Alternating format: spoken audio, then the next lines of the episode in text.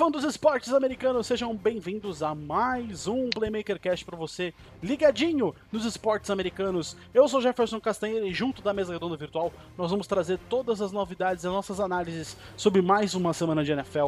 E antes disso, a gente quer passar para vocês aqueles recados que você já conhece, para você ficar seguindo a gente na plataforma onde você está nos ouvindo agora, seja Spotify, Deezer, Apple Podcasts, Google Podcasts, enfim, nós estamos, nós estamos disponíveis em mais de 10 plataformas da internet. Impressionante. Independente de onde você estiver ouvindo a gente, procura aí na plataforma um botão para você seguir as nossas novidades e lançamentos semanais sobre os esportes americanos. Além disso, você pode também seguir a gente nas nossas redes sociais, no Instagram, no Facebook é só você procurar por arroba Playmaker Brasil em ambas que você nos encontra. E também fica o convite para você entrar no nosso site www.playmakerbrasil.com.br para você ficar por dentro diariamente sobre tudo o que acontece nos esportes americanos. Bom, sem mais, sem mais delonga, vamos apresentar para vocês a nossa mesa redonda virtual do Playmaker Cast de hoje. Com vocês, Newton Sérgio. Fala, Jeff, grande Henrique, grande Rodrigo. Um prazer estar aqui mais uma vez para comentar a semana 13 da NFL Tá voando, gente. Tá voando mais uma semana, a coisa tá funilando, já tem um monte de times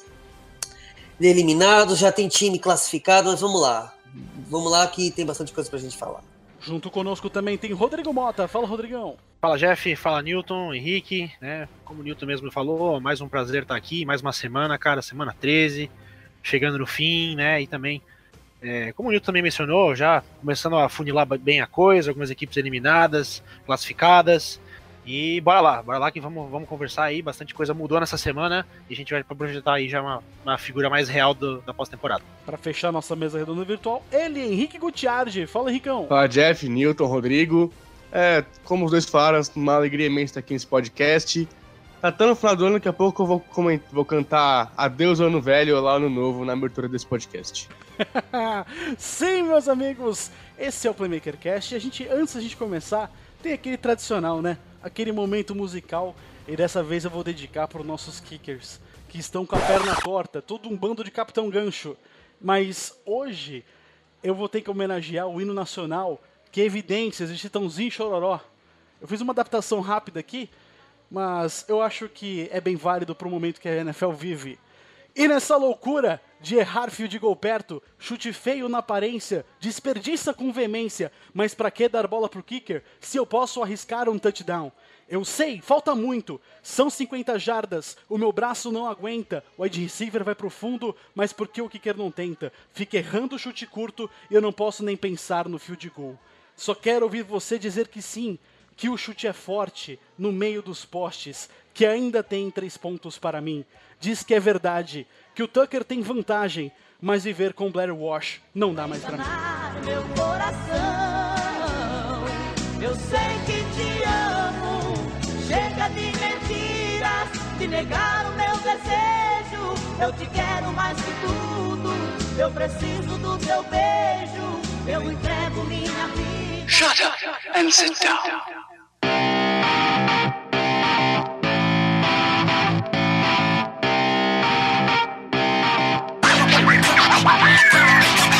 Meus amigos, se a NFL terminasse nesse momento, após a finalização da semana número 13 da NFL, é, neste momento estariam classificados no Divisional Round o Baltimore Ravens, agora na First Seed, na primeira colocação da AFC, seguido do New England Patriots, ambos com 10 vitórias e 2 derrotas. Na NFC estariam classificados, na verdade já está classificado o New Orleans Saints e o Seattle Seahawks. O Saints, inclusive, já é o campeão da divisão, é, de fato deve ficar ali é, no Divisional Round. Enquanto isso, lá no Wildcard Round, na AFC estariam classificados nesse momento o Pittsburgh Steelers, o Buffalo Bills, o Houston Texans e o Kansas City, Kansas City Chiefs. Eu acho que inclusive Steelers e Bills aí é, é uma surpresa extremamente grata para os fãs dessas duas, dessas duas equipes. Mas lá na NFC, o cenário continua o mesmo, tirando o fato de que o 49ers não está mais se classificando para o Divisional Round se a NFL acabasse nesse momento.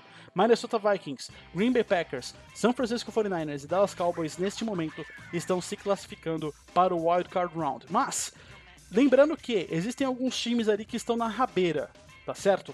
Se por algum acaso o Tennessee Titans conseguir vencer alguma dessas suas partidas seguintes, ele também pode conseguir um pedacinho do seu lugar ao sol. Isso vale também para o Los Angeles Rams, que ambos os times, tanto o Titans quanto, tanto, tanto, a, o, tanto o, o Tennessee Titans quanto o Los Angeles Rams, ambos têm 7 vitórias e 5 derrotas e estão na rabeirinha ali esperando alguém vacilar. Mas, já apostando para o que aconteceu nessa semana número 13, eu vou chamar o Newton para ele trazer para nós os seus destaques positivos e negativos dessa semana. É isso aí, Jeff, semana 13, eu vou começar com um destaque negativo, como eu gosto sempre, para ir para o positivo, né? Terminar minha fala no positivo. Eu queria falar do Cleveland Browns. Eu já mais de uma vez eu abordei o Cleveland Browns nessa, nessa nossa sessão. Cleveland Browns conseguiu perder o jogo de revenge do Pittsburgh Steelers por 20 a 13. Um Pittsburgh Steelers destroçado por contusões. Pittsburgh Steelers estava com Duck Rodgers de quarterback, que seria o seu terceiro quarterback. Estava sem o, o seu principal wide receiver, de Juju Smith-Schuster, machucado estava sem o James Conner, é, seu running back principal machucado, estava sem o center, o Marquis Ponce suspenso, por causa daquela briga do primeiro jogo entre essas duas franquias, e mesmo assim, o, todo cheio de talento, o Cleveland Browns perdeu. E eu vou emendar porque que eu acho duplamente negativo esse time. Durante a semana, o técnico Fred Kitchens apareceu aí numa foto, eu não sei, não lembro muito bem, mas se tornou público uma foto que ele estava vestindo uma camisa dizendo em inglês, claro, Pittsburgh que começou. Quer dizer, aconteceu todo aquele, aquele vexame, aquela coisa horrorosa, aquela briga bizonha, e os técnicos que, que têm a obrigação, a função de disciplinar seus jogadores, eles têm que apaziguar. Acho que todo mundo concorda com isso. E na véspera desse jogo, que já seria um jogo que seria um pavio curto, né? ele apaga incêndio com gasolina e usa esse tipo de camiseta. Fred Kitchens não merece estar na NFL, não merece ser técnico, não é à toa que por, por, essa, por esse tipo de comportamento que Fred Kitchens tem, o Cleveland Browns é um time irregular, é um time que perde quando se espera que ele ganhe, é um time que comete muitas faltas, é um time que saiu ganhando do Pittsburgh por, por 10 a 0 e não conseguiu segurar essa vantagem. Com Pittsburgh, como eu já disse, é totalmente desfalcado. desfalcado. Então, é, fiquei muito é, aborrecido com essa postura do Fred Kitchens. Eu acho que não existe lugar para esse tipo de coisa no esporte. Ele quis jogar para a torcida, ele já está vendo que a batata dele está assando, mas isso só só deixa as coisas mais tensas e, e, e já imaginem só se ocorresse alguma briga nesse jogo. Agora vamos falar de coisas positivas. Para mim, muito positivo nessa rodada. Eu tenho certeza que o Jeff vai discordar, mas é a competitividade. As franquias que supostamente estavam disputando o primeiro pick, como Miami Dolphins, Cincinnati Bengals e Washington Redskins, três venceram. Eu fiquei muito feliz com isso. Eu acho que isso mostra esportividade, isso mostra competitividade, isso mostra respeito aos fãs. Eu acho muito legal que essas franquias deixem de. esqueçam um pouco. Agora não é o momento de pensar no draft. Eu acho que agora é o momento de é, avaliar os jogadores, avaliar seus técnicos. E acho que essas franquias fizeram certo de lutar pelas suas vitórias e, e conseguiram zebras, né? O, o, Miami Dolphins ganhou do, do, muito mais forte Philadelphia Eagles, foi uma zebra. O Cincinnati Bengals conseguiu sua primeira vitória contra o New York Jets, 22 a 6, uma tremenda vitória. E o Washington Redskins acabou com a campanha do Carolina Panthers. Né? Eu tenho certeza que alguém vai falar do Carolina logo, logo. Então eu vou parar por aqui. Mas eu gostei de ver esses três times lutando pelas vitórias ao invés de só pensar no draft. Antes de mais nada, meu querido Newton, é, inicialmente a gente teve aquela discussão sobre competitividade, mas eu acho que o meu lado clubista tá falando mais alto, viu? Porque tá, realmente normal, é muito, é muito bom ver esse tipo de coisa acontecendo. Mas, de toda forma, vou passar agora pro Rodrigão falar os seus destaques positivos e negativos da semana número 13. Então vamos lá, cara. Destaques negativos, a gente teve algumas surpresas aí, como o Newton falou. É... E eu vou destacar negativamente, cara, o Philadelphia Eagles, que para mim foi um jogo horrível. A equipe cedeu 37 pontos para o nosso. É, como eu posso dizer? O nosso enfraquecido, o nosso pobre Miami Dolphins, né? Porque a verdade é essa. Não que a equipe não seja É, existe até algum talento, mas eu acho que assim é uma equipe que é bem apática, né? Tem tido uma temporada ruim. É, mas assim, você perder pro, pro Miami Dolphins com o jogo de vida ou morte praticamente, né? É, não vida ou morte ainda, porque por incrível que pareça, a divisão ainda tá aberta, inclusive pro, pro Washington Redskins, né? Por incrível que pareça, a NFC East ainda, é lógico que é muito improvável, mas ainda tem chance de ser conquistado pelo Washington Redskins.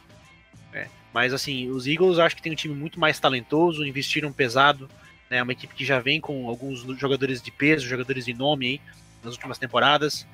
E, e, fez um trabalho horrível nesse domingo enfrentando o Miami Dolphins. Era um jogo que precisava vencer para encostar na briga, para poder ter alguma chance nos playoffs.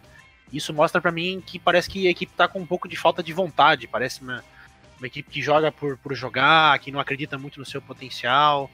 É, e acho que isso merece um destaque negativo porque 37 31 o resultado do jogo, né? E o Philadelphia Eagles perdeu a chance aí de estar tá, de fato na briga da pós-temporada. Eu acho que agora a temporada meio que foi por água abaixo, já estava meio, né?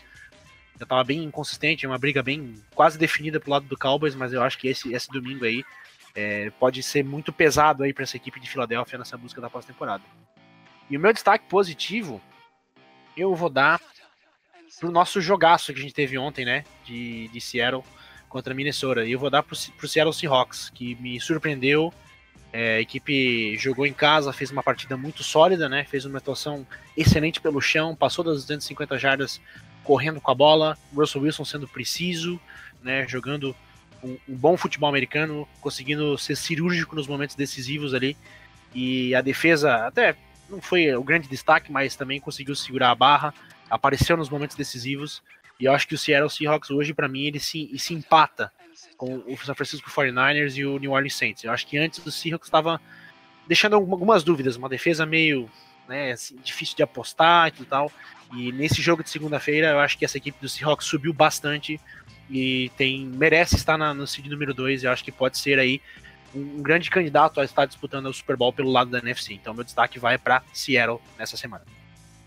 E com você, Henricaço, o que, que você me diz sobre a semana número 13? Então, eu fiquei até feliz que o Rodrigo já puxou o jogo da, do Vikings e Seahawks, porque o meu saque negativo justamente é dessa partida. Vou falar da defesa do meu time, defesa dos Vikings, que mais uma vez me fez passar muita raiva. Desde o ano passado a defesa não tem sido tão boa quanto era, especialmente a secundária do time. Xavier Rhodes, que foi ao Pro em 2017, todo mundo falando, ah, um dos melhores corners da NFL, jogando horrivelmente desde o ano passado. Esse ano só piorou. Eu fui pegar alguns números dele é, em corners com mais de 25 passes na direção dele. Ele é o primeiro em jarda em passos completados, é, 15 em jardas, 23 em jardas por passe. Três CDs foram na conta dele.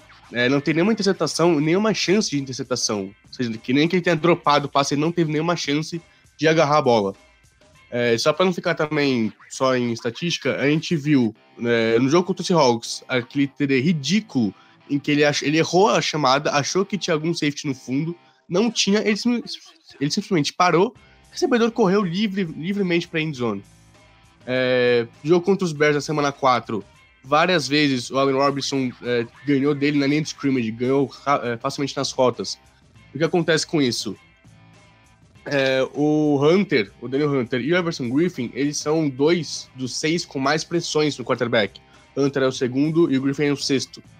Só que em sacks não tem tanto número assim. Por mais que o Hunter tenha 9 sacks e meio, que é uma boa marca, e o Griffin acho que tenha mais 7, o Hunter tem mais 60 pressões no quarterback.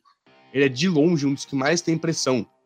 O único que tá na frente dele é o Jordan, que tem 13 sacks e meio, são 4 sacks a mais. Por que tem tanta pressão? Porque o passe é muito rápido a secundária vacila muito, passe, é, a janela de, de, passe é aberta muito cedo, então não tem como o pass chegar a tempo no quarterback. É, também, não só o Rhodes, ele é o principal, mas o resto da secundária também não tá bem. Trey Waynes com o ano abaixo tem muito, momentos muito inconstantes. Mike Hughes estava indo bem ano passado até a lesão, começou bem até se machucar de novo no meio do ano. É, também não tá jogando bem. Mackenzie Alexander, o Watch Corner, tá sendo o melhor corner dos Vikings no ano. Ele foi xingado por muita gente, inclusive por mim. É, um dos melhores jogadores secundários também, tirando o Harrison Smith, que é um safety maravilhoso, Deus no coração, é o Jerome Curse. Só que ele falou que é, tá tendo uns problemas aí com o Minnesota, é, não renovaram com ele, não sabe se ele quer ficar, também tá sendo um dos principais jogadores. A vitória contra os Broncos na semana 11 foi graças ao Jalen Curse. Ele teve paradas essenciais na endzone nos últimos segundos. Então, meu destaque negativo é a defesa dos Vikings, uma defesa que é extremamente dominante. Esse ano tá horrível, justamente quando o ataque melhorou. O ataque dos Vikings está indo muito bem esse ano, a defesa não tá correspondendo, que é o contrário dos anos anteriores. Então, para mim, é... Zimmer, acho que é deu hora. Coloca o Stefanski de head coach, por favor. E meu destaque positivo eu vou dar pro Mike Tomlin, técnico dos Steelers. Por quê? Porque tava um, um caos no vestiário no off-season, com todo aquele drama do Antônio Brown, capacete, Twitter, não sei o que, barril de pólvora completo. É, aí começa o ano, nenhum dos Killer Bees, já que o Big Ben se machuca logo no comecinho, nenhum dos três principais jogadores de ataque jogando em 2019. É, Mason Rudolph jogando muito na maioria das partidas, tá indo com um quarterback calouro, não draftado no Rodgers, e ele tá é, brigando play, por playoffs. Então acho que isso quer dizer muito da, da liderança do Mike da habilidade dele como técnico, de controlar o time é, conseguir colocar as coisas no lugar e levar o time a, a brigar pela pós-temporada. Bom, essa semana número 13 mexeu bastante nas duas lideranças das duas conferências. O Baltimore Ravens assumiu a liderança na AFC e o New Orleans Saints assumiu a ponta na NFC. Vocês acham que esses dois times são os favoritos para a, a Seed 1, a primeira colocação dessa conferência? Ou vocês acham que as coisas devem mudar ainda nessas quatro semanas que restam? Com vocês, meu querido Rodrigão, para explanar inicialmente sobre esse assunto. É, então, eu tinha comentado na introdução ali, né? Tinha comentado sobre na introdução que essa semana mexeu com algumas algum andamento, né, da, das conferências e você mesmo citou ali, né, Jeff? É, os, os, Ravens assumindo agora a seed número 1, um, né? Então, se eventualmente é, acontecesse a temporada acabar agora, provavelmente os Ravens, eu acho que tem tudo para carimbar essa, essa seed 1, seed, seed 1, né? Se a temporada acabasse agora, um jogo eventual entre New England e Baltimore seria em Baltimore. O que eu acho que muda o favoritismo de Baltimore para ser o favorito e não mais New England, porque se o jogo fosse Foxborough, eu acho que já é mais competitivo. Então essa liderança eu até mencionei um tempo atrás nos podcasts aí que pode fazer muita diferença, né? É, eu acho que Baltimore hoje é a melhor equipe da AFC. Eu acho que a fase é melhor. É, a equipe num conjunto hoje é melhor né, de qualquer outra da AFC. É, a gente vê os Patriots que tem uma defesa muito boa, mas um ataque que hoje levanta muitas dúvidas, né? Eu acho que é um grande ponto de interrogação. É, o, Drew Brees, o Drew Brees, não, Tom Brady, perdão, não tá mais na mesma, na mesma fase que ele teve, ele já a idade está começando a bater, é, o ataque no jogo terrestre não funciona, a linha ofensiva não dá tempo para ele, então eu acho que pode ser um, um peso aí é, para essa equipe de New England e que hoje, para mim, perde essa, essa, esse status de número um. Eu acho que os Ravens passam na frente. E falando do New Orleans Saints, também eu acho que é uma equipe muito boa, cara. Eu acho que a briga da NFC, para mim, ela é mais disputada. Eu acho que os Seahawks fizeram um grande. Um grande. Fizeram um great statement, como eles falam, né? Fizeram uma grande apresentação ontem e subiram muito nessa competição. E acho que hoje é uma equipe que tem plenas condições de bater de frente com o San Francisco 49ers e o New Orleans Saints, que para mim é, essa seed one da, da NFC está empatada entre esses três essas três equipes. É, vale lembrar, né? Os critérios de desempate, New Orleans venceu Seattle, né? Por isso que está em número 1. Um, e Seattle venceu San Francisco, né? Que está em número 5 agora, e antes estava na número 1. Um. É, eu acho que essas próximas semanas vão definir. Eu acho que não tem nenhum grande candidato. Eu acho que o equilíbrio está bem legal nessa NFC, e que é uma coisa bem interessante, porque muitas vezes nessa época do ano a gente já sabe quem são os grandes favoritos, quem são as, os menos favoritos, né? Mas na NFC a gente vê pelo menos três boas equipes, né? Os Packers e os Vikings acho que também entram como, como bons candidatos aí a, a surpreender, mas eu acho que hoje vive uma fase menos menos menos melhor, né, do que a dos Saints e dos Niners e dos Seahawks. Mas eu acho que vai ter muita emoção ainda nessas próximas três semanas aí que vão definir aí quem vai ser o número um da NFC. Mas da NFC acho que o cenário já tá bem bem claro, pelo menos na minha opinião. É, eu acho que esse ainda tá cedo né, para a gente fazer grandes prognósticos. É claro que todo mundo já sabe quem são os contenders e os pretenders, né? Que são quem está quem, tá disputando e quem está fingindo apenas que está no jogo. É, como o Rodrigo falou bem, é, é, a FC está mais, tá mais desenhada, mas nem tanto. Porque eu acho que vai ser. É, domingo tem o jogo New England e Kansas. É, esse jogo é muito importante porque esse, esse jogo pode colocar o Kansas de volta ali nesse sonho por uma vaguinha, uma, uma, uma, uma folguinha é, na primeira semana. Então eu acho que ainda tá, ainda tem esse essa pimentinha. O Baltimore acho que está muito acima e a, e a, e a tabela também fica um pouco mais tranquila para o Baltimore. Na NFC também tem um jogo decisivo, né? Que é o, o Saints contra os 49ers. É, o jogo é no, no, na Louisiana, no Superdome, mas eu, eu acho que nesse momento eu não vejo o New Orleans, o Saints jogando tão bem assim.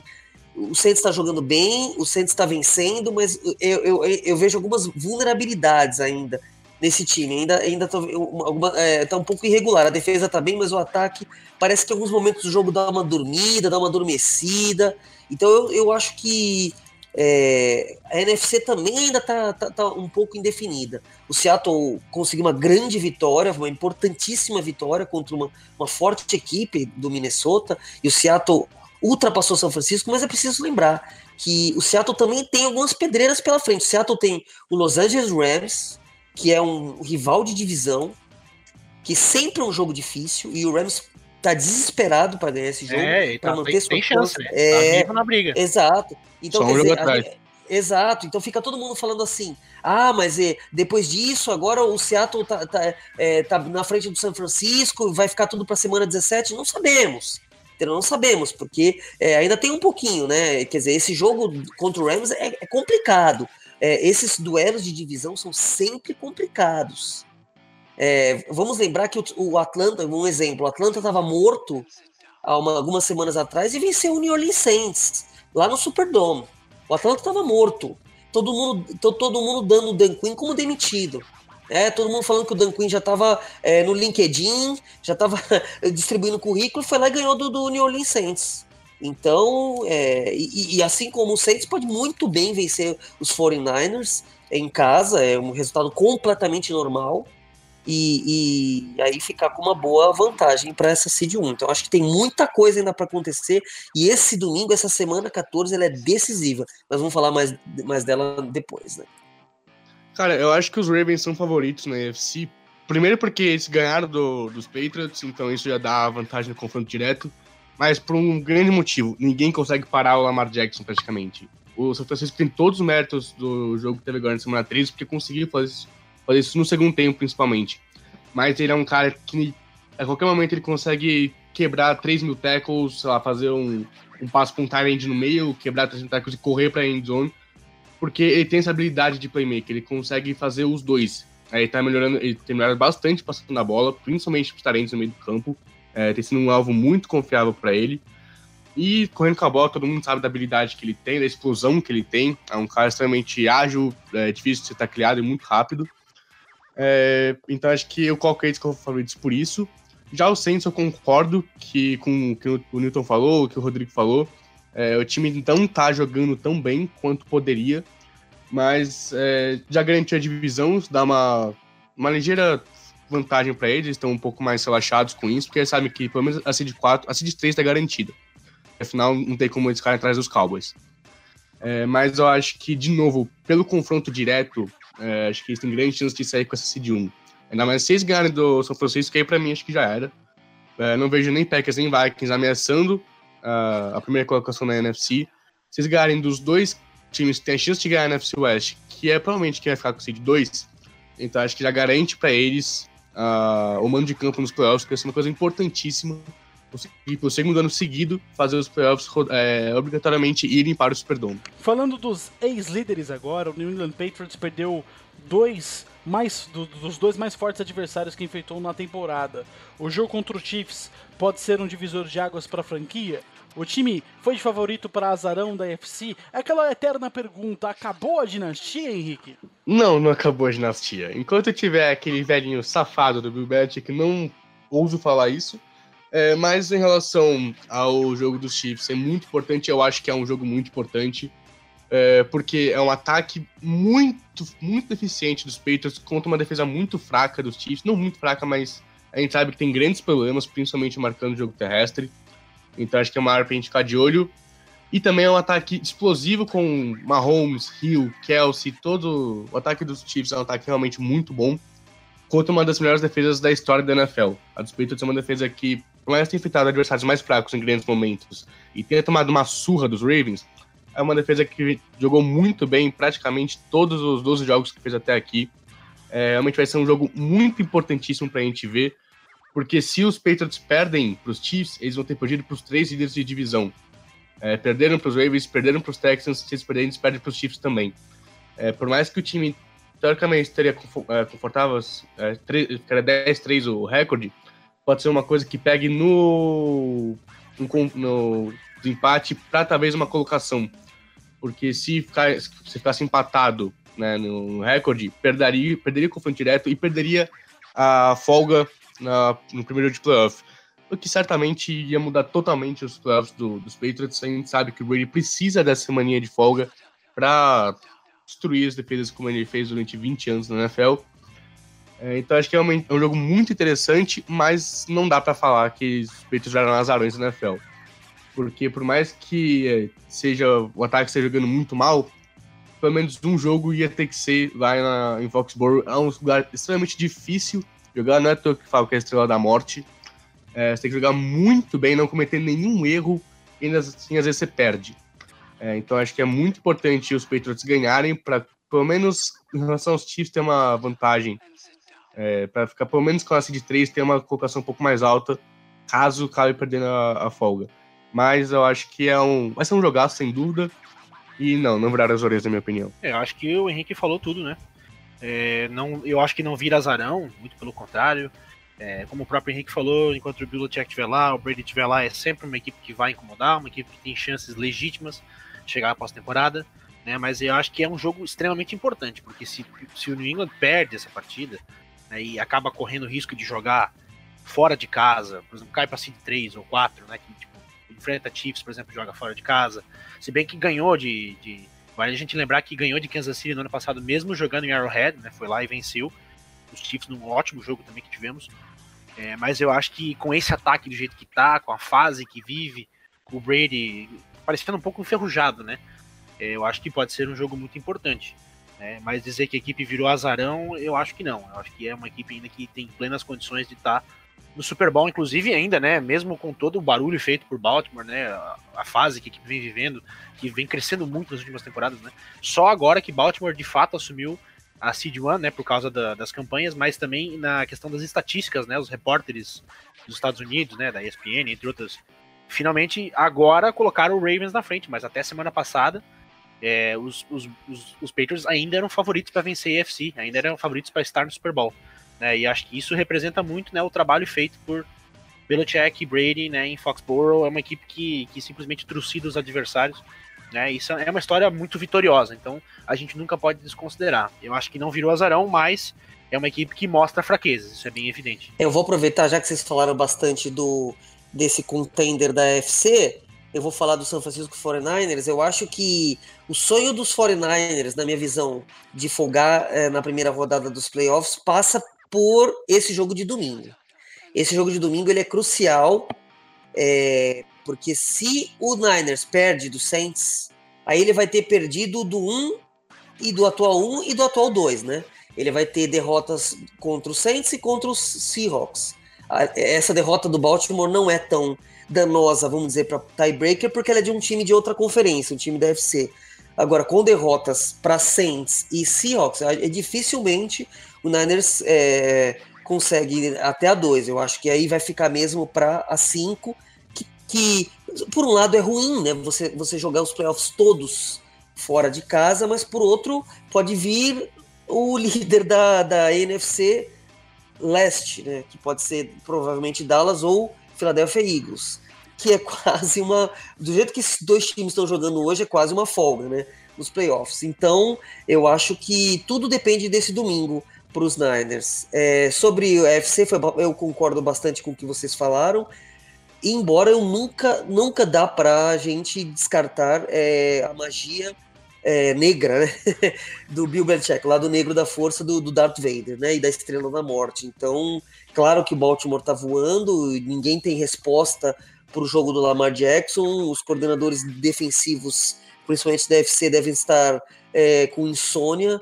Só que eu ainda não descartaria é, os Patriots fazendo um, uma campanha profunda nos playoffs desse ano também. É, vale só abrir, uma, abrir aspas, né, pro, por isso que o Newton tava falando, é, o, o Belichick com certeza dorme, acorda, almoça, janta, é, toma café da manhã pensando no Lamar Jackson. A cabeça dele, nesse momento, deve ser Lamar Jackson. Como parar Lamar Jackson? Né? ninguém tem uma resposta nesse momento da temporada. Mas se tem alguém que eu, eu se eu tivesse que escolher uma pessoa só, olha, eu preciso que você monte um plano de jogo para parar um ataque, quem você escolhe? Eu, de 10 vezes 11, escolheria o Bill Belichick. Ele é o cara que é mestre nessa arte e com certeza ele vai ter um plano. Né? Talvez não funcione, é, é difícil. O, jeito que Lamar Jackson joga nesse ano é uma coisa realmente fora de série. Mas com certeza os Patriots vão estar muito bem preparados e o Belichick não, com certeza não tira a cabeça do Lamar Jackson, porque com certeza vai querer apagar aquela história, né, do, daquele jogo ruim que fez é, na ida, né, vamos dizer assim, do 40 a 20 e poucos, né, do, em Baltimore. É, concordo, é, corroborando o que você falou, vamos lembrar que Bill Belichick, é, o plano de jogo dele, que venceu o Super Bowl contra o Giants, pelo Giants, contra o Bills, na verdade, ele era coordenador defensivo do Giants. Está no Hall da Fama o plano defensivo dele, quer dizer, de tão competente. E ele parou é, no, neste ano, no Super Bowl deste ano, né, relativo à temporada passada, o ataque do Los Angeles Rams, que também era tido como imparável. Né? O Rams estava passando por cima de todo mundo e no Super Bowl ele amarrou o Rams e diga-se de passagem, né? Depois o Rams não conseguiu se desamarrar mais. Nunca mais o ataque do Rams. Né? Nem Atlanta, né? É, é, bem, Pois é, quer dizer, nunca mais o Rams foi o mesmo depois. Então, se tem alguém, concordo com o que o Rodrigo falou, se tem alguém que está estudando e já pode saber como parar o, o Lamar Jackson é Bill Belichick. Lembrando que no segundo tempo do jogo contra os Niners, o Lamar Jackson já foi um, um, bem reduzida a sua eficácia, né? Agora resta saber se algum time vai conseguir é, pará-lo o jogo todo. O Newton chegou a levantar essa bola sobre o San Francisco 49ers, que perdeu mais uma partida no último segundo e mesmo jogando bem, despencou para a quinta colocação na NFC, a Seed 5. A equipe sofre do mesmo mal dos Patriots de não vencer times fortes ou levou azar nessas duas últimas derrotas que teve e ainda está no bloco das favoritas? Essa eu vou deixar pro Newton, que é torcedor dos 49ers. Eu acho que foram derrotas é, apertadas. É, o time, principalmente nesse jogo contra o Baltimore, o, o, o Niners jogou muito bem. O Niners fez uma ótima partida, só que os elementos estavam a favor do time da casa porque o Baltimore é um time que corre muito bem com a bola. Tava caindo um temporal o jogo todo. É, as, era engraçado, teve um jogo que às vezes eles colocavam aquelas câmeras com ângulo diferente e as câmeras encharcadas, não se via nada, né? Quer dizer, é, porque era uma chuva que não parava um minuto. É, mesmo assim, o time é, jogou de igual para igual com esse time do Baltimore, segurou esse time do Baltimore. Quer dizer, o Baltimore precisou de um field goal no estouro do relógio para vencer esse jogo, que mostra o equilíbrio do jogo. E a derrota contra o Seattle foi uma derrota na prorrogação, da mesma forma, com o fio de gol no estouro do cronômetro. É, eu não acho que, que é azar, eu acho que é o próprio equilíbrio da NFL. É, a NFL só teve, até hoje, fazendo uma homenagem ao time do, do nosso anfitrião, Jeff, só teve até hoje um campeão invicto, que é o Miami Dolphins, de 72. Então, por quê? Isso significa que é uma liga extremamente equilibrada. Isso é o que a torna tão apaixonante, né? Isso é o que faz a gente gostar tanto da NFL. Quer dizer, toda essa alternância. Ano passado, o, o Niners é, foi o segundo a escolher no draft, teve quatro vitórias. Esse ano, até essa semana, era, tava com uma folga no, nos playoffs, né? Então, existe muito equilíbrio na liga. Então, acho que foram derrotas que só mostram que existem outros times muito bons como o Seattle Seahawks, que está jogando fino da bola, e o Baltimore Ravens, que está voando no UFC. Não acho que seja azar, acho que é o equilíbrio mesmo. É, eu acho que, que o Newton falou tudo, cara. Assim, uma coisa que eu gostaria de destacar é que, para mim, eu, eu confio mais hoje no San Francisco 49ers do que no New England Patriots, né? Se bem que a gente, como a gente falou antes, né, não dá para descartar, é, mas eu acho que os Niners realmente perderam jogos apertados, que jogaram muito bem, Inclusive, esse jogo contra o Seattle poderia ter sido uma vitória, né? Porque San Francisco perdeu a chance de, de carimbar o field goal, né? Na, na prorrogação, ou um pouco antes da, da prorrogação, não me recordo de cabeça nesse momento, mas poderia ter sido uma vitória, que poderia estar. Foi na prorrogação. Foi na prorrogação, desculpa, desculpa, foi na prorrogação e, e o time ainda teve a chance só para de até jogar pelo empate, né? Porque teve um último drive que se tivesse corrido com a bola, Seattle tava sem, sem tempos para pedir. Se tivesse corrido três vezes com a bola, provavelmente o relógio teria corrido e, e, e teria empatado o jogo. Mas eu tenho é, concordo, eu tenho certeza que não faria muita diferença é, esse empate. Mas é, foi na Sim, prorrogação, né? É verdade. É, mas então, isso mostra que o quão bem a equipe jogou, que poderia ter saído vencedor daquele confronto. Né? E o jogo contra. O jogo contra Baltimore também, é, os elementos fizeram muito, muita importância, né? A gente não vê o Lamar Jackson passando 40 vezes a bola, 30, é um cara que muitas vezes tem 20 tentativas, às vezes 15, 17, né? Então, se você passa a bola, é pesado você passar a bola na chuva. E não é pouca chuva, não é uma garoa, né? Tava chovendo pra valer. Então isso é muito atrapalha bastante, então explica um pouco da derrota, né? Mas eu acho que para mim os, os, Niners são, são mais competitivos do que os Patriots nesse momento. Né? Os Patriots tiveram algumas atuações ruins, um ataque que não se mostra tão competente, né? Mas ainda assim é uma equipe, que nem a gente falou antes, é, é competitiva, é uma equipe que tem chance de chegar lá. Mas eu, eu fico mais contente vendo as atuações dos Niners do que dos Patriots nesse momento. Acho que os dois falaram basicamente tudo que tinha que falar. Só fazer o um paralelo né, com os Patriots, pegaram o adversário em comum deles, que foi justamente os Ravens, os Ravens amassaram o, os Patriots sem dó nem piedade. E o jogo com os Niners foi um jogo muito disputado. Acho que isso quer dizer bastante do da confiança que eu, pelo menos, tenho né, na, nas duas equipes. O Rodrigo falou isso também, eu concordo com ele. Hoje eu confiaria mais nos Niners do que nos Patriots. É, porque a defesa dos dois é, é muito forte. A dos Patriots é o Belichick, sei lá, não importa quem chame, tendo o Belichick, a defesa vai ser genial. É, a defesa do, dos Niners também, é, com o comando do, do também está indo extremamente bem esse ano. Só que no ataque tem muito mais peça para mim do lado dos Niners. Tem um grupo de running backs melhores, uma linha ofensiva jogando melhor, um Tyrande melhor. Muitos estão basicamente sem Tyrande. É, tirando o Edelman, você tem quem de, recebedor? Um Key Harrington, um calouro James White. Do ano. James White, que é running back, é o segundo melhor recebedor da equipe, por incrível que pareça. Então, é, acho que pelas peças que tem à disposição, eu confiaria mais no time dos Niners. O Shanahan também fazendo um trabalho sensacional. Certamente é um dos candidatos a disputar pelo, pelo título, o prêmio de, de, técnico do ano. Então, eu confiaria mais nos Niners do que nos Patriots. É, eu acho que, como o Nito falou, as derrotas elas não foram tão pesadas que foram times difíceis e que qualquer um dos dois times pode ter ganho. Tanto no Niners e Seahawks quanto no Niners e Ravens.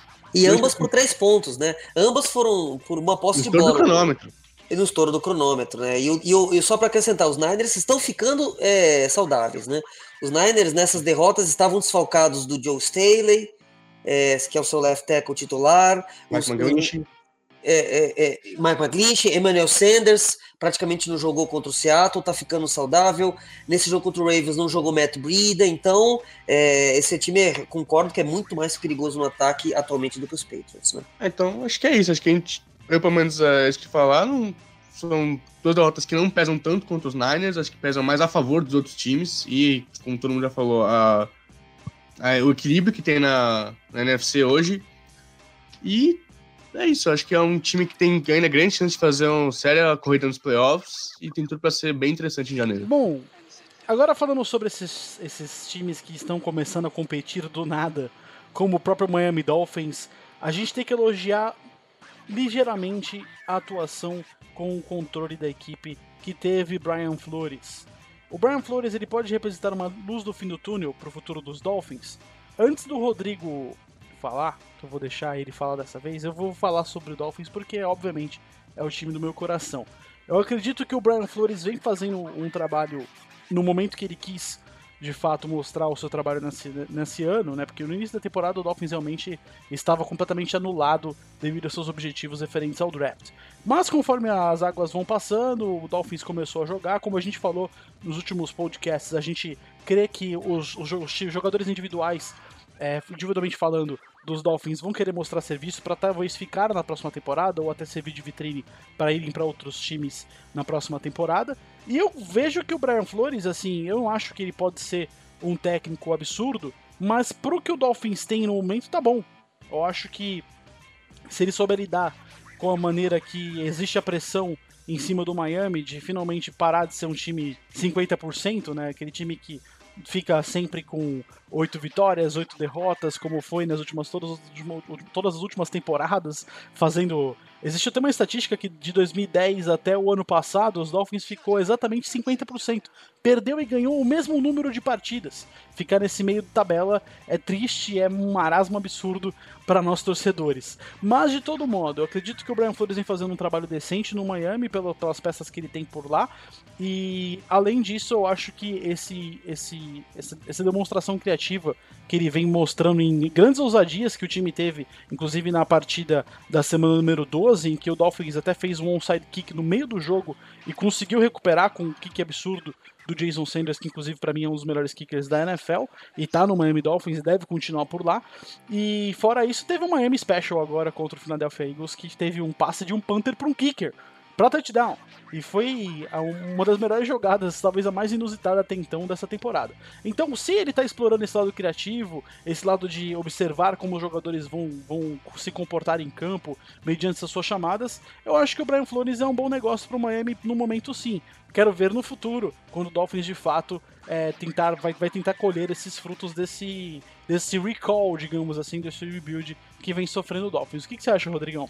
É, cara, eu acho que um trabalho de um head coach a gente avalia mais a longo prazo, né? Por exemplo, o Bill Belichick, a gente não tem dúvidas, porque é um cara que tá há 20 anos aí, fazendo trabalhos sensacionais, pega pessoal do supermercado para transformar em melhores jogadores da, da liga, né? A gente viu isso ano após ano, parece um cara novo lá em New England que ninguém nunca ouviu falar, de repente o cara chega lá e arrebenta, né? O JC Jackson, por exemplo, tá fazendo uma temporada sensacional nesse ano, era um cara desconhecido, o Julian Edelman também era um cara que jogou de linebacker, né? Por incrível que pareça, para essa equipe. Era quarterback na universidade, depois virou wide receiver, né? O Bill Belichick faz um trabalho excepcional do que ele, no, na profissão dele de head coach, né? O head coaches é difícil a gente avaliar em uma temporada, né? É, é complicado falar do, do Brian Flores porque a equipe não joga com pressão, porque, honestamente, né, quem é que esperava ver Miami na pós-temporada esse ano, né? Até o Jeff, que é torcedor, eu creio, Jeff, você esperava ter uma corrida dos playoffs? Acho que não, né? Não, não tem como, não tem como. É, então, é, é, uma coisa é você jogar, você treinar nesse sentido, né? É você não ter pressão, você não ter expectativas, né? Por exemplo, a batata do Jason Garrett tá assando, por quê? Porque é uma equipe recheada de talento, né? E, e, a equipe não consegue vencer, não consegue vencer nos momentos importantes, né? Mas eu acho que um ponto que é muito legal de ressaltar do Brian Flores é que essa equipe melhorou durante a temporada, né? Eu vejo uma nítida evolução da semana 1 do Miami Dolphins, que levou aquela surra pro Baltimore Ravens, 59 a 10, né? Houve até pessoa, uh, jogadores dentro do vestiário reclamando, né? Saiu um boato, né? Que os, os próprios jogadores estavam ligando para seus agentes, ó, me tira daqui porque esse time não vai dar em nada, né? Por tudo aquela uh, que se passou do Miami Dolphins, né? Com toda a, a renovação que a equipe vem sofrendo, todas as mudanças, né? Mas é uma equipe que melhora durante a temporada, né? Venceu três partidas, né?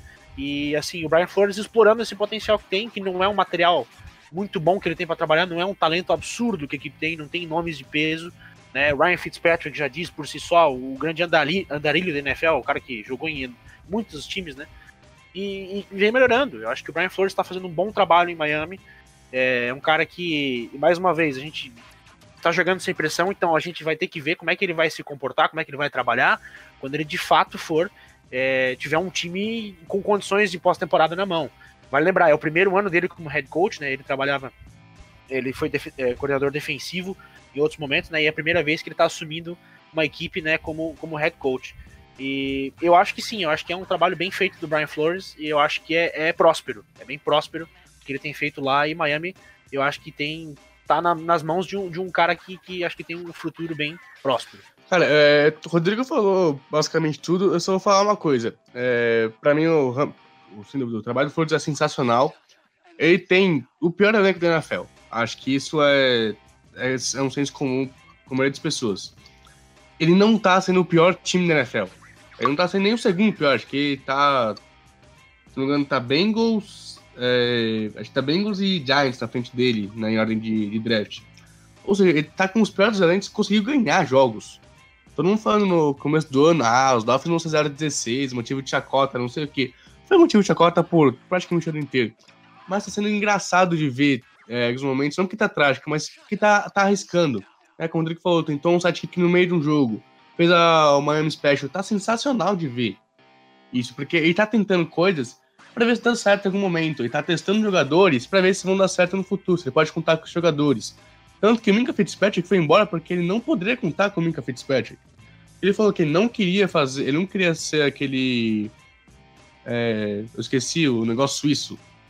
Que é muitas coisas, eu esqueci agora. Alguém me ajuda, por favor. Canivete, canivete, canivete suíço. Isso, obrigado. É, ele não queria ser esse canivete suíço, aí o Brian falou: tá bom, já que ele não quer ser aquilo que eu quero que ele seja, pode ir embora. Mas jogadores como Davante Parker, recebedor, melhorou muito esse ano. Está sendo realmente um recebedor que pode acabar sendo um dos principais no futuro dos Dolphins. É, outros jogadores estão melhorando bastante esse ano e nenhum jogador, quando começou o ano, era tido como é, titular, era titular porque estava nos Dolphins. Mas está sendo realmente muito legal de ver esse trabalho do, do Brian Flores, está sendo bem interessante. Quero ver no ano que vem, quando o time tiver é, feito coisas no draft, gastado os 120 milhões que vai ter ano que vem na frente. Acho que vai ser um time bem interessante para a gente ver a evolução para o ano que vem. É, eu só queria acrescentar, eu já falei no, no começo do podcast sobre isso, eu acho legal essa competitividade. É, eu acho que realmente demora um pouco para a gente avaliar o trabalho de um técnico. É, e às vezes algumas franquias se precipitam e, e, não dão nenhum ano, né? Eu acho que dois anos acho até pouco. Eu, eu, eu creio que três ou quatro anos é, são necessários para que o técnico é, implantar sua cultura, colocar o seu, não só seu esquema, né? Não só o X and O's, né? Não só, é, mas escolher bons coordenadores. Mostrar o seu perfil, né? Mostrar exato, o é, é, exato, o seu gerenciamento, né? Porque o, o, técnico ele é um gerenciador de pessoas, né? É, eu acho que coach, demora... coach muito mais, né? Porque muito mais. fica basicamente pelo com os coordenadores, né? Exatamente, é isso aí. É, então eu acho que demora e os times às vezes é, é eu acho que um time que manda embora depois de um ano é, ele está admitindo o seu erro ao contratar, né? Eu errei de contratar esse cara e, eu acho que já tem que ser olhado com uma certa desconfiança em termos de cultura do time. A menos, como eu já disse, que seja o, o Cleveland Browns nesse caso desse ano, porque o Fred Kitchens, todo jogo, toda rodada, ele mostra que ele não está pronto. Eu acho que o Fred Kitchens, antes eu achava que ele poderia ser um coordenador ofensivo, agora eu já não acho mais. Eu acho que não existe lugar para o Fred Kitchens na NFL. Eu acho que ele tinha que estar é, na, em outro lugar, em outro esporte ou em nenhum esporte. Porque é, é um exemplo ruim. Mas voltando para o Miami Dolphins, eu fiquei muito bem impressionado um, algumas rodadas atrás, vendo o jogo do Miami Dolphins contra o Pittsburgh Steelers, e o Miami Dolphins perdeu esse jogo. É, o, o, o Brian Flores, ele quer ganhar o jogo. Eu sei que isso pode prejudicar o Miami, eu sei que o Jeff já, já me amaldiçoou por ter essa opinião, mas eu acho muito bom para os jogadores, pro joga inclusive para os free agents ano que vem, e para os picks que, que o Miami vai fazer, que eles vejam que Brian Flores quer ganhar. Ele, ele, ele é um técnico que está com fome de vitórias. E, e esse, essa jogada maluca que o Miami fez, que acabou sendo sensacional, quer dizer, um passe do Panther para o kicker para touchdown, mostra isso. Eles querem ganhar o jogo. E, e, e, o Miami Dolphins não tem nada contra o Philadelphia Eagles, né? Na verdade, o Miami Dolphins encontra o Philadelphia Eagles a cada, a cada quatro anos. Então não tem rivalidade, não tem aquela coisa. Se, se fosse o Patriots, alguém poderia falar, ah, mas quer estragar, é, a, quer estragar a temporada, quer prejudicar. Não. Ele quer ganhar, e isso é muito importante. Isso está passando um recado para os seus jogadores, para o restante da liga e para os jogadores que podem vir a jogar no Miami. Como foi dito aqui, os jogadores que estavam lá em, em determinada época do ano estavam pedindo para sair. Agora eu fico imaginando os jogadores aí, free agents, jogadores que você free agents, podem pensar, poxa, esse cara aí, ele tem raça, esse cara aqui liga pro jogo, liga pra franquia, eu quero jogar para esse cara porque esse cara tem sangue nas veias. É, eu acho que, só aproveitando esse gancho aí, que é um assunto bem bacana sobre essa questão dos, dos coaches, né? Eu acho que o Brian Flores mostra essa ousadia, né? É um cara que, quem Nito falou, ele quer ganhar, ele, ele mostra jogo, né? Diferente de um Jason Garrett, que fica lá batendo palma, e, sabe, parece que, que é isso aí, vamos lá, vamos bater palma e, e seja o que Deus quiser, vocês façam aí. Não, eu acho que esse espírito é muito importante para a equipe de futebol americano. Né? O clima no, no, treino, no vestiário, dentro do campo, né? Um cara, um cara que eu quero citar, que eu acho que merece muitos elogios também, é o Pete Carroll. Né? O Pete Carroll é o treinador mais velho da NFL, mas o cara tem um clima dentro do vestiário que os, os jogadores adoram, eles amam jogar pro Pete Carroll. Né? Porque o cara traz música, o cara faz, né? Ontem, para quem viu o Monday Night, né? Falou sobre ele arremessando, né? Arremessando a bola e falando pro Russell Wilson. É aquele jeito descontraído do cara, né? Então eu acho que o Brian Flores traz isso na equipe. Eu acho que ele, ele mostra que ele tá afim de vencer, que ele pode trazer um clima legal para essa organização que sofreu com muitos, muito tempo de mau clima, de mau, mau caráter, né? Por exemplo, Cleveland, né? Investindo no Fred Kitchens, que é um cara que honestamente não parece que vai mudar essa situação. Parece que é um cara também que, né? Tá ali por tá lá, porque tá sendo pago para lá. Mas não, eu acho que, que Miami acho que tem muito, muito, muito a esperar no futuro, porque o Brian Flores traz essa diferença. E eu acho que esse clima, né, essa, essa filosofia que um treinador traz, é, eu acho que ela pode ser totalmente diferença, né? A gente olha para Seattle, onde é que eles estão em janeiro? Ano após ano, estão jogando, estão nos playoffs, porque é, por mais que a equipe passa por mudança, a gente vê vários jogadores saindo, né? A Legion of Boom acabando tal, a gente pensou, pô, acabou essa, essa equipe de Seattle. Nada, os caras estão lá, os caras estão jogando, ano após ano a equipe tá lá competindo, porque tem essa energia e muito disso vem do seu head coach. Né? Então eu acho que é muito importante e o Brian Flores está trazendo isso para Miami eu acho eu fico muito empolgado para ver o que vai acontecer nos próximos anos. Eu também queria aproveitar só para a gente não deixar passar. É, teve a demissão né, do Ron, Ron Rivera, técnico do Carolina Panthers, que também é um exemplo de técnico que é muito apreciado, muito admirado pelos jogadores, né? É um técnico é, que tem a liga toda é, tem o, o, Ron Rivera como um, um, um, cara legal, né? Um cara, um homem, né? Um homem com H, né? Aquele cara de honra, tudo. Só que ele foi vítima de maus resultados, né? O Panthers obviamente não está rendendo tanto. Teve uma derrota vergonhosa nessa última rodada, essa rodada 13, posto Redskins em casa. Realmente foi muito vergonhoso. E ele é vítima, o Ron Rivera, do novo dono do time, né? O time foi comprado pelo David Tepper e, e quando ele foi contratado, o dono era outro. Então, quantas, quantas pessoas já não passaram por esse tipo de situação na vida, né? Você, ter, você tá no seu emprego, troca um gerente, troca um diretor, e você não é o cara dele. Ele vai querer trazer os caras dele. Então, o Ron Rivera é um cara que eu tenho certeza que vai ser cotado, rapidamente vai ser colocado na NFL e, e, e, de repente até no New York Giants, porque tá lá o, David Gettleman, que foi general manager dele. E o Pat Sherman tá fazendo uma campanha horrorosa, horrenda. É o outro técnico que não tá mostrando absolutamente nada é, em termos de resultado, mas ainda tá no seu segundo ano, mas vamos lá, né? Vamos ver o que vai dar. Agora vem aquele momento Marília Gabriela, aquele bate-bola jogo rápido, onde você tem que definir algumas coisas com apenas uma palavra. Tentem, tentem colocar só em uma palavra, um sentimento, tá bom? A AFC Leste é o que, Rodrigão? AFC Leste é sem graça. Faz uns 20 anos já. Newton. AFC Leste. É. É, sem disputa. Sem disputa, né? Dominada. Henrique. Amazona. e aí, FC Sul, EFC Sul, pode o que, Nilton? Texanos. Apenas texanos. Rodrigo. A EFC Sul pode surpreender. E Henricão? Pode pegar fogo, vai ser interessante os Titans no final do ano. A NFC Norte agora, o que, Newton? Briga de foice até o fim. Rodrigo? Hum, NFC Norte agora. NFC Norte agora. Esfriou. E Henrique? Semana 16. Que é o jogo entre Packers e Vikings. Boa. NFC West ficou o que, Henrique? Interessante. É, por muito tempo só tinha um time bom na divisão, agora tá mais legal de ver. E para você, Rodrigo? Ficou disputada. Três boas franquias, pelo menos. E Newton? Elite da NFL. São três times e meio bons. Que o Arizona ainda é meio bom. Os outros três são bons. Achei que você ia falar que era meio time. Não, é meio bom. Eu acho que ainda tá melhorando.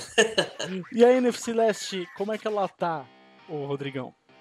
NFC Leste está em decadência. E para você, Newton? Série B da NFL. e contigo, Rodrigo, Henrique? Um cocô em chamas. Um cocô em chamas. Caraca, sensacional. Bom, partindo desse momento, Marília Gabriela, a gente vai para nossa fritura da semana.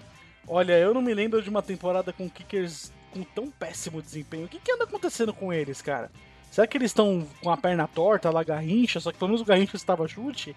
Com esse cenário bizonho, o que representa ter um Justin Tucker no elenco? Praticamente o, um dos melhores kickers da história da NFL. O que, que você acha, Henrique? É, eu acho que tem um cara como ele, a diferença entre você ganhar um jogo ou não, ou ir para playoffs ou não. A gente viu vários momentos que eles perderam chutes importantes. A gente já falou aqui do jogo entre Seahawks e Niners, que o kicker dos Niners perdeu um field goal na prorrogação, que foi dar vitória para o time. É, no jogo mesmo entre Seahawks e Vikings, se o Dan Bailey acerta aquele extra point do último touchdown, ficar 30 a 34, ia mudar o, as chamadas do Stefanski para a última campanha. Que ele traz o field goal para empatar, não necessariamente um touchdown. É, então acho que é a diferença entre você ganhar alguns jogos na NFL e pode acabar custando até um Super Bowl na, no ano do time. Eu, eu queria trazer para vocês sobre esse assunto uma estatística. É, a taxa de acertos de field goal ano passado ficou em 84,7%. Esse ano baixou para 79,9%, quer dizer, de 84% para 79%. A taxa de acerto dos extra points é, caiu de 94,3 para 93,2.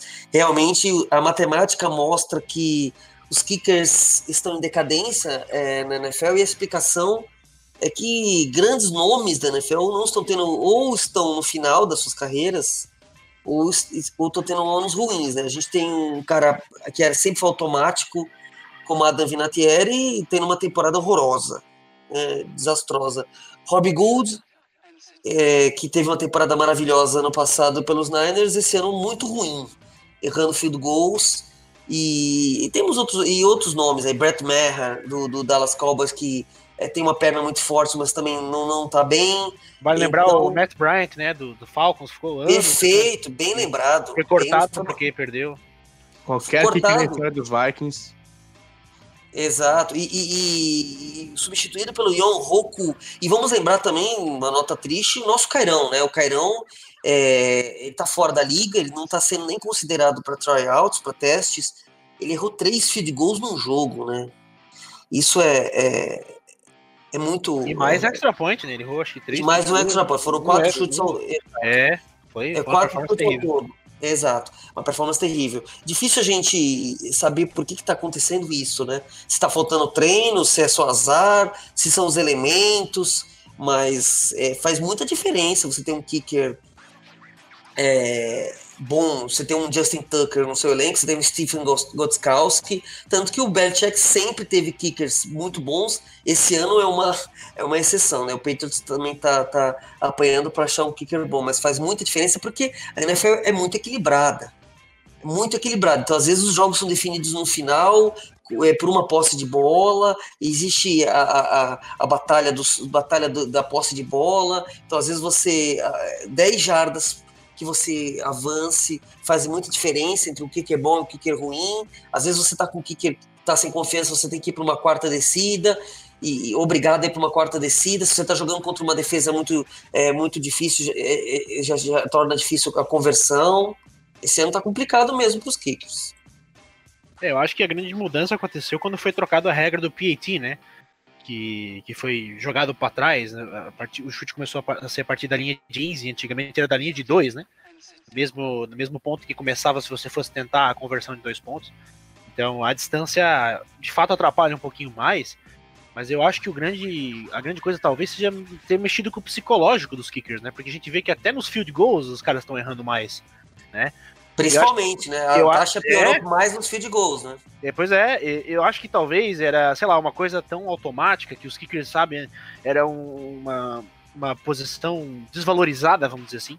E essa mudança acho que passou a representar mais, porque hoje você tem um bom kicker, por exemplo, eu, eu acho que os Ravens são a melhor equipe da NFL nesse momento, porque tem complexidade, né? Porque tem um bom ataque, uma ótima defesa e um excelente kicker, né? Que pode fazer toda a diferença. A gente viu os Ravens vencendo no estouro do cronômetro porque o seu kicker acertou um chute de 49 jardas na chuva na intensa. Chuva, na, na chuva, chuva intensa, exatamente. frio, na chuva com a bola molhada. Exatamente, né? Um chute Chutar de pressão, no... né? Um chute Exato. de pressão. Um chute no frio, por exemplo, faz toda a diferença, porque parece que está chutando uma pedra né? No, no, inverno lá, onde, por exemplo, Green Bay, Minnesota, outras cidades, né, que faz muito frio, faz diferença você chutar no frio também.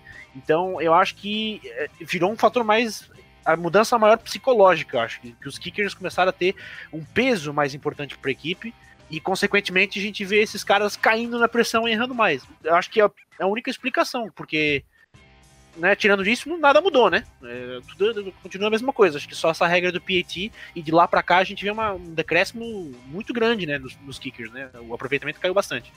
É, talvez faltem bons técnicos de, de special teams é, na liga. E, embora a gente até isso a gente está vendo é, evolução, porque no começo do, da temporada não havia, não estavam ocorrendo recuperações de onside kicks, agora a gente já teve dois onside kicks recuperados no mesmo jogo, né?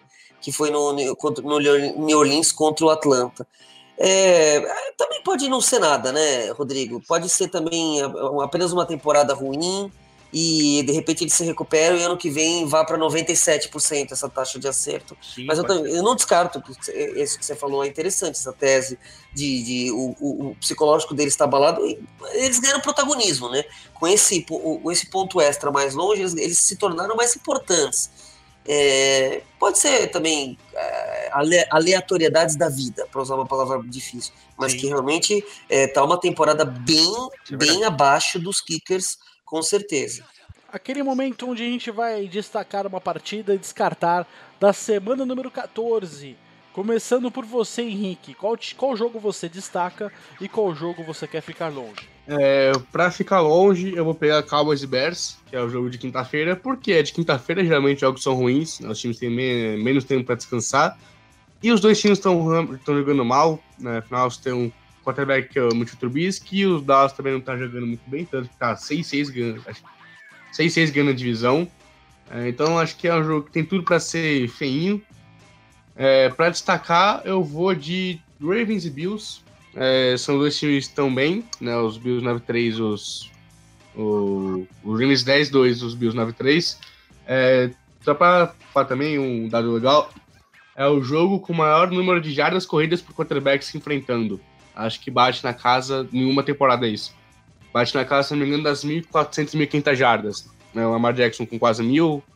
Josh Allen também é um quarterback que liderou a NFL em jardas por quarterback ano passado. É, também está e lidera em touchdowns, né? Ele, ele, é. ele tem mais touchdowns terrestres do que o Lamar Jackson, por incrível que pareça. É.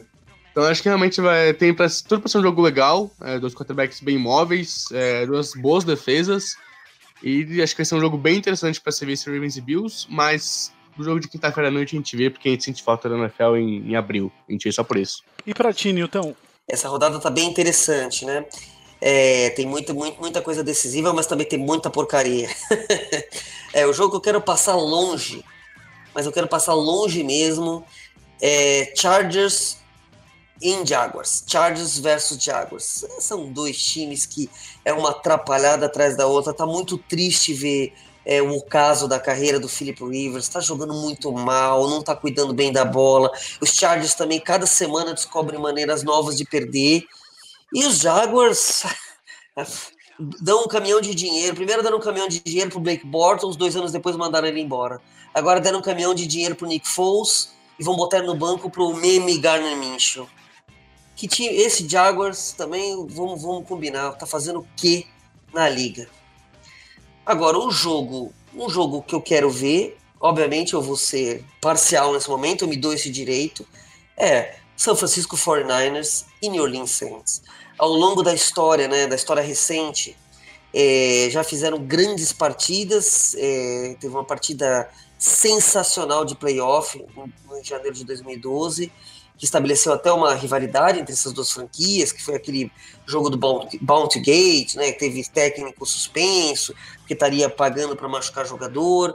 Eu acho que vai ser um jogo em altíssimo nível, duas defesas muito fortes, times recheados de talentos e dois dois gênios na sideline. Dois gênios. Sean Payton e Kyle Shanahan são dois gênios, dois dos melhores técnicos da história da NFL. Vai ser um jogaço. E para mim. E pra ti, Rodrigo, desculpa te cortar. Não, tranquilo, desculpa eu cortar, mas. Jogos que eu quero passar longe, cara, é, o Newton falou bem, temos alguns, né? É, e olha, por incrível que pareça, Jets e Dolphins está mais interessante para mim nesse momento do que Buccaneers e Colts. Eu acho que tem tudo para ser um jogo bem sem pontos, duas equipes que que vêm meio que né de, de fases ruins, os Colts é, ainda sonhando para buscar essa vaga na EFC, mas é uma equipe que, que semana após semana tá, tá decepcionando. Eu acho que chegou como tava na semana 4, 5 ali com uma grande expectativa, até a gente comentando sobre ser um, uma surpresa, né? Podendo ser uma das equipes favoritas a chegar no Super Bowl. E nessas últimas três, quatro semanas a equipe sofreu derrotas pesadas, tem jogado mal. Aaron Vinatieri, como o Newton destacou ali no, no quadro anterior, é, também tendo uma temporada para se esquecer, talvez a pior da sua carreira. É, então tem tudo para ser um jogo bem sem graça. Eu acho que o jogo de poucos pontos, né?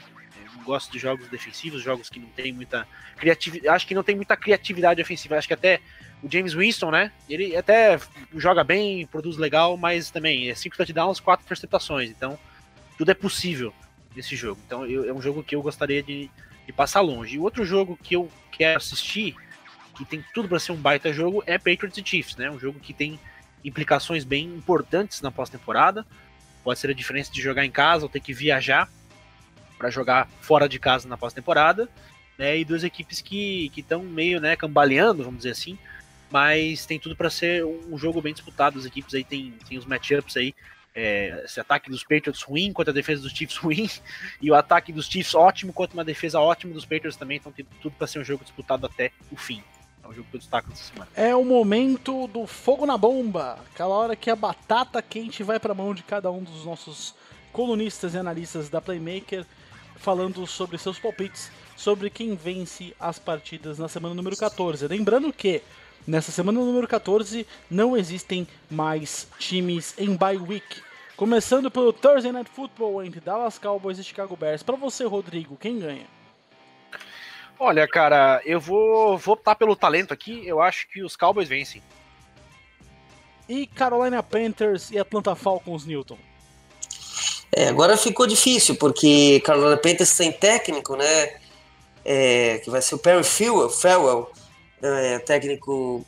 É, vai assumir interinamente? Vai assumir interinamente, exatamente. Tava me fugindo a palavra, obrigado, Rodrigo. Eu acho que vai dar Falcons, porque acho que o time vai dar uma desanimada. É porque acho que a, a diretoria sinalizou, acabou a temporada e os Falcons vão vir mais motivados para essa partida. Miami Dolphins e New York Jets, meu querido Henrique. Eu vou nos Dolphins, só porque eu cansei de acreditar nos Jets. É, então acho que time ruim por time ruim, quem, te, quem tem o melhor técnico ganha. Indianapolis Colts e Tampa Bay Buccaneers, meu querido Newton. Esse jogo é complicado, né? Esses, esses duelos em, entre conferências, entre conferências diferentes, são complicados. Eu acho que o Colts leva esse jogo. Já, já tem dois jogos que o James Winston tá fazendo bons jogos, então esse ele vai lançar quatro interceptações. Irregularidade é o nome, mas falando sobre Exato. times muito fortes são Francisco 49ers e New Orleans Saints. Rodrigo, quem leva? Ih, rapaz. Cara, esse é um jogo que vai ser decidido, tem tudo para ser decidido nos detalhes. Mas por ser em Nova Orleans, eu acho que os Saints vão levar. Detroit Lions e Minnesota Vikings, Henrique. É, Vikings, é, time jogando em casa, vou ter uma derrota difícil contra Seattle, vai querer ganhar, vai querer implantar o jogo terrestre, mesmo sem o. Mesmo se não for Dalvin Cook, o Messi também tá jogando muito bem. Vai querer ganhar, ainda tá atrás, na busca dos Packers na divisão, acho que vai vir com tudo. E os Lions vão acabar virando. É, sabe quando você tá bravo, você desconta alguma coisa? Os Lions vão ser essa alguma coisa. Denver Broncos e Houston Texans, Newton. Houston Texas. Houston Texas é, tá embalado, o time tá jogando bem. Acho que vai ganhar com certa facilidade. Baltimore Ravens e Buffalo Bills. Henrique. É, acho que eu falei desse jogo, que é um jogo que vai ser muito interessante. Eu vou de Ravens porque eh, não dá para Lamar Jackson. Acho que só por isso é uma defesa muito boa. O time tá sendo muito bem treinado pelo Sean McDermott. O Josh Allen tá melhorando bastante nos últimos jogos. Mas ainda assim, o Jackson tá sendo o quarterback mais eletrizante de ver. É, para mim é MVP e acho que não vai, não vai ser parado mais uma vez. Cincinnati Bengals e Cleveland Browns, Rodrigo. rapaz, outro jogo bom, hein? uh, mas eu acho que os Browns levam. Tem, se bem que o momento não é bom, mas É, optando pelo talento aqui, acho que os Browns ainda sonhando com a pós-temporada tem que, tem que vencer, né? Se perder aqui, foi-se de vez. E o Washington Redskins e Green Bay Packers, Newton? Ah, Green Bay Packers com muita facilidade. O time vai cuidar do, do vai cuidar do, do, serviço, não vai bobear, porque tá de olho na divisão. San Diego Chargers e Jacksonville Jaguars, Henrique. É, mais um jogo ruim que você me dá. Acho que tá virando perseguição isso aí. Cara, eu vou apostar no bigode, porque eu acho que o Rivers vai lançar de novo mais umas 4 picks nesse jogo. É, então eu vou, eu vou no bigodão. Trust the bigode. É, Pittsburgh Steelers e Arizona Cardinals. Rodrigo. Olha, esse jogo pode ser interessante, viu? Mas. É, se bem que é bem difícil, né? Steelers também bem baleados. Eu acho que os Steelers vão ganhar. Acho que tem, tem precisam também ganhar, né? Porque a pós-temporada tá chegando aí. Essa equipe, para continuar sonhando, precisa. Cada vitória agora é muito importante. Então os Steelers vão, vão se superar, acho que podem levar essa. Tennessee Titans e Oakland Raiders. Tennessee Titans. É, o Raiders está numa espiral, perdendo jogos seguidos por muitos pontos. Parece que o time tá bagunçado, a defesa não funciona mais, Derek Carr sem confiança. O Tennessee Titans tá, tá voando. Esse jogo é bem difícil, vai ser definido os detalhes, mas eu acredito mais em Tennessee. Kansas City Chiefs e New England Patriots, Henrique. Sabe que aí, você me deu esse? É... Cara, é um É sorteado, é sorteado. É, antes sorteado, uhum, Não, sorteado. eu tenho, eu, tenho, eu tenho uma plataforma de sorteio aqui. Eu coloco três Ah. nomes, aperto submit. E aí ele Acho vai que é- mostrando o próximo quem. podcast você vai ter que botar um vídeo também. Pra Ah, É, eu, eu que é hein? o único, É a único- mesma, é, é a mesma tecnologia do peão da casa própria. Mas olha só, você vai escolher o, o, o Kansas City ou o New England Patriots? Mas, mas. Cara, eu vou de Chiefs porque eu não confio no ataque dos Patriots. Eu acho que o ataque dos Chiefs é bom o suficiente pra pontuar nessa defesa. Mas acho que os Patriots não conseguiriam aguentar se fosse um jogo que tem que fazer 27, 28 pontos. Então eu vou de Chiefs. Seattle Seahawks e Los Angeles Rams, Newton. Esse jogo vai ser muito difícil. E eu acho que o Rams vão aprontar com a NFC inteira, vão bagunçar a vida da NFC inteira. Vai dar Los Angeles Rams. Esse jogo é o Sunday Night Football e agora pulando pro último jogo, que é o Monday Night Football entre New York Giants e Philadelphia Eagles. Pra você, quem leva o Rodrigão? Cara, é também bem complicado, né? Por incrível que pareça, não era pra estar assim. Mas, por ser um jogo em casa, eu acho que Philadelphia vai ganhar. E o New York Giants não, não tem como. É equipe que até dá uma, uma esperança, mas sei lá, né? Infelizmente morre na praia.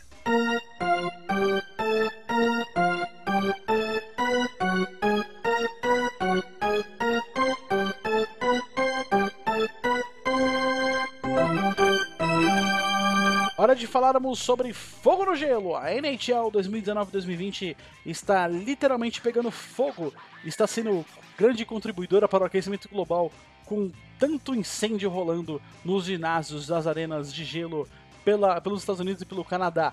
Meu querido Matheus Prudente chegando aqui agora para falarmos sobre os destaques positivos e negativos dessa última semana do hockey.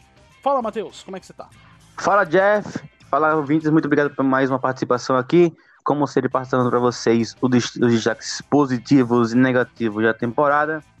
Por enquanto, nessa semana, vamos destacar dois. Exatamente os dois finalistas da edição de campo da temporada passada. Como destaques positivos, vamos deixar o destaque positivo com Boston Bruins, que tem oito vitórias seguidas, é, venceu nove dos últimos dez jogos, é, perdendo apenas um, um no overtime. Mas também vamos destacar o, o próprio St. Louis Blues, que venceu quatro jogos seguidos, vencendo seis dos últimos, dos últimos dez. Então, é, o, que, o que vale lembrar é que o St. Louis Blues passou por uma fase meio ruim, muita gente questionando o Binnington, principalmente, é, por um começo de temporada que não foi tão bom, mas o time estava voltando a ser o que era, o, o que fez o time ser campeão, ou seja, defesa muito forte e ataque muito rápido. É, Brady Shen, Jason, Jason Schwar- Schwartz é, e vários outros jogadores importantes, por exemplo, o Pietrangelo, o Pietrangelo também. Então, eu, é um time é um time muito bom e agora está tá liderando a divisão central é, que tá uma bagunça, né? A divisão central tá uma bagunça. Destaques negativos, eu queria deixar essa semana, principalmente o Chicago Blackhawks como principal destaque negativo. É, três derrotas seguidas, é, perdendo para jogos importantes, por exemplo, é, contra o próprio contra o próprio é, St. Louis, que é um clássico, né? Os dois times são muito rivais, mas enquanto um tá lá, em, lá no topo da central, o outro tá lá embaixo. É, nesse momento, na conferência, é, tá muito mal, tá com 10, 10 vitórias e 12 derrotas e 5 derrotas no overtime, por exemplo, 17 derrotas no total. Então, é um time legal, é um time legal de, de se ver jogar. Tem o Alex Brincar, que é um bom jogador. É, tanto além dos clássicos, como por exemplo Patrick Kane e também o, o, o nosso Jonathan Taves, né? Então, apesar, apesar de ser um time bom, não tá conseguindo engrenar. De, isso vem desde a época que desde que o Joe Kennedy saiu, né?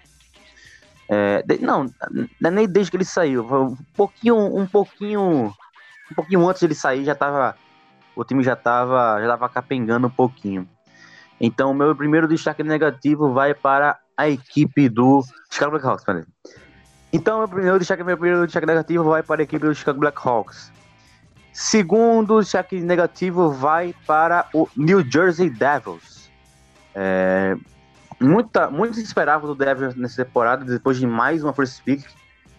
E também com um time que pegou o Piquet e o Ben, né? Na off-season. Então, muito se esperava desse, dessa equipe do, dos, do, dos Devils, mas a equipe tá cada vez pior, cara. Essa semana tomou uma, um, um sarrafo né, né, do, do, do, do, próprio Buffalo Sabres por 7 a 1 mas a defesa não tá jogando bem, o ataque não tá jogando bem. O, Nick, o Nico Richier, que foi é, a first pick, se eu não me engano, de 2017, não tá jogando bem também. Então, é um time que não tá engrenando. E quando o time não engrena, é, péssimas coisas acontecem. Piquet Subban não tá jogando tão bem. E as linhas, é, as, as, as, principais linhas do time também não estão não tão, tão legais ainda. Então, eu acredito que muito, muito, vai, se, muito vai se passar da, da possível recuperação dos Devils, vai se passar pela produção do Nico Richier, mas também a produção do Taylor Hall, que pode ser trocada também né, nessa off-season, nessa, nessa deadline, nessa, nesse mid-season deadline, que seria lá em fevereiro. Então, vai, vai depender muito da produção desses dois jogadores, principalmente, mas eu acredito que os Devils são um time legal, não vão, não vão terminar a temporada assim, não, mas nesse momento eles estão muito mal, então abre o olho aí, Devils, ou então vai mais uma temporada disputando o first pick. E do jeito que eles são sortudos em, em loteria, que inclusive loteria é uma das, das coisas mais ridículas que eu já vi na, na, nos Estados Americanos. É, acaba que eles, se eles ficarem, por exemplo, com 0%, 0 de chances, 0,1% de chances, eles ganham, eles ganham first pick. Já aconteceu duas vezes já. Então, a terceira vez já dá sorte, né, Jeff?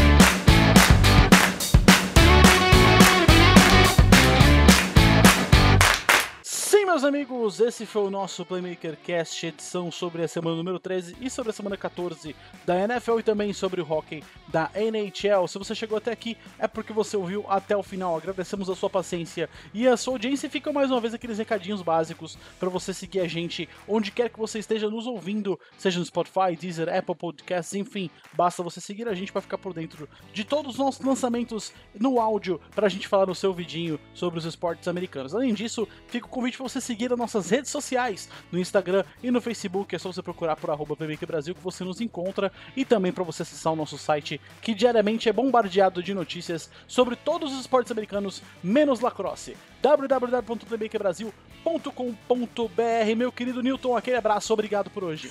Eu que agradeço, Jeff, Henrique, Rodrigo, legal demais fazer esse podcast com vocês. É muito divertido, muito bom. A gente está discutindo essa, tudo que está acontecendo na NFL. É, obrigado aí a todo o pessoal que está nos acompanhando, está lendo nossas resenhas, está lendo nossas colunas. E vamos que vamos, que a semana 14 está batendo aí na porta. Meu querido Henrique, aquele abraço. Aquele abraço, Jeff. Aquele abraço, Newton, Rodrigo. Para você que está ouvindo. Como o Jeff falou, sigam a gente em todas as redes sociais. Só não sigam a gente na rua que fica meio estranho. Por favor. Mas é isso. Um beijo na nuca de todo mundo. Até a próxima. Os nossos os pescocinhos arrepiados de cada um de nossos, esses, ou nossos espectadores, não, né? Nossos ouvintes ficou agora com esse beijinho na nuca que o Henrique mandou. Meu querido Rodrigo, aquele abraço também. Muito obrigado pela sua participação hoje com a gente. Valeu, Jeff. Valeu, Newton. Valeu, Henrique. Né, mais um baita programa. Bastante coisa bacana pra gente discutir, né? É um prazer estar aqui discutindo tudo isso. E vamos lá, né? Vamos lá que semana 14, daqui a pouco já estamos na pós-temporada. Vamos saborear esse restinho da NFL. Valeu, um grande abraço. Sim, meus amigos, ficamos por aqui. E é aquele, aquela saudação que eu gosto sempre de dizer para vocês no final do nosso podcast. Se espirrar, saúde.